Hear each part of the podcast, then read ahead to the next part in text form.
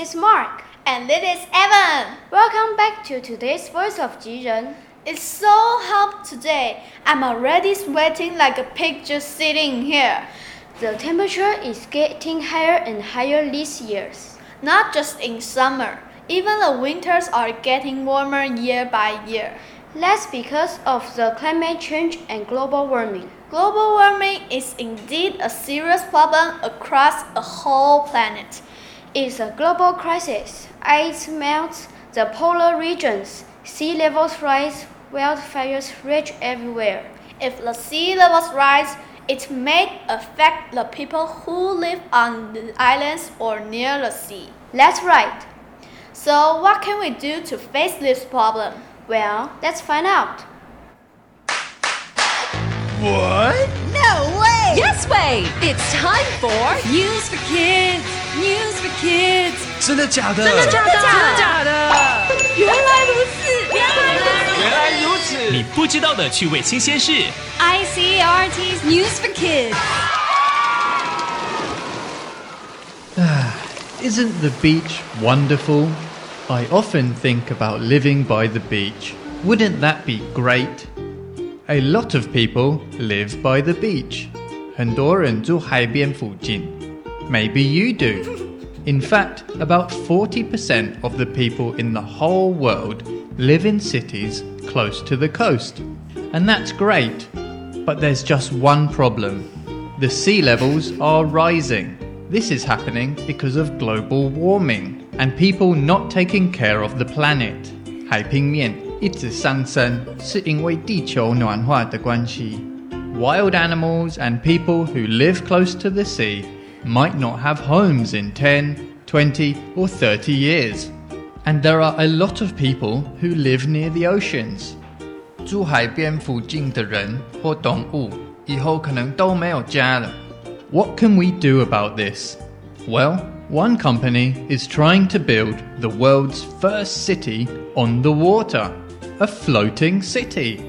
有人相盖会浮动的城市. Sounds pretty crazy, right?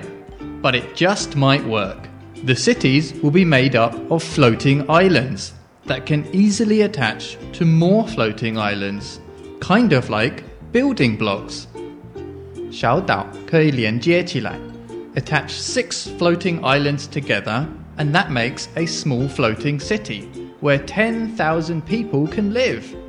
六个小岛连起来，就可以让一万人在上面生活。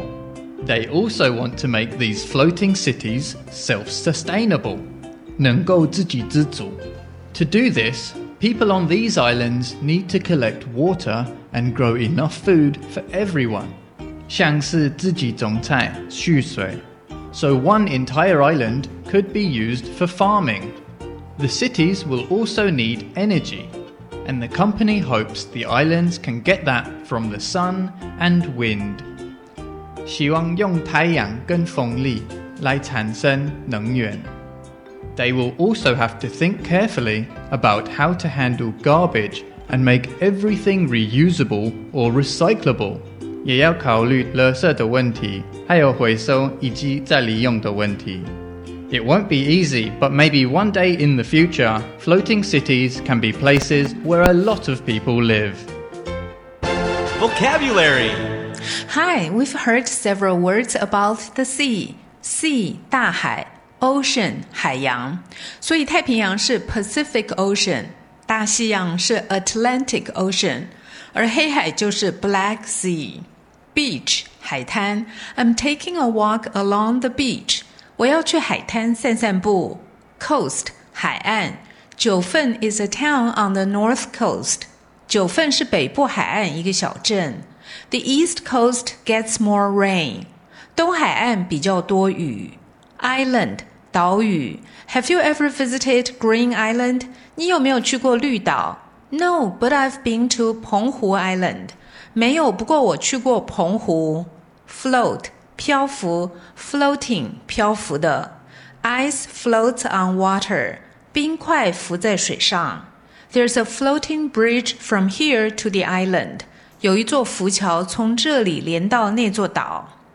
Let's review the words together. Sea，大海 ocean，海洋 beach，海滩 coast，海岸 island，岛屿 float，漂浮 floating，漂浮的。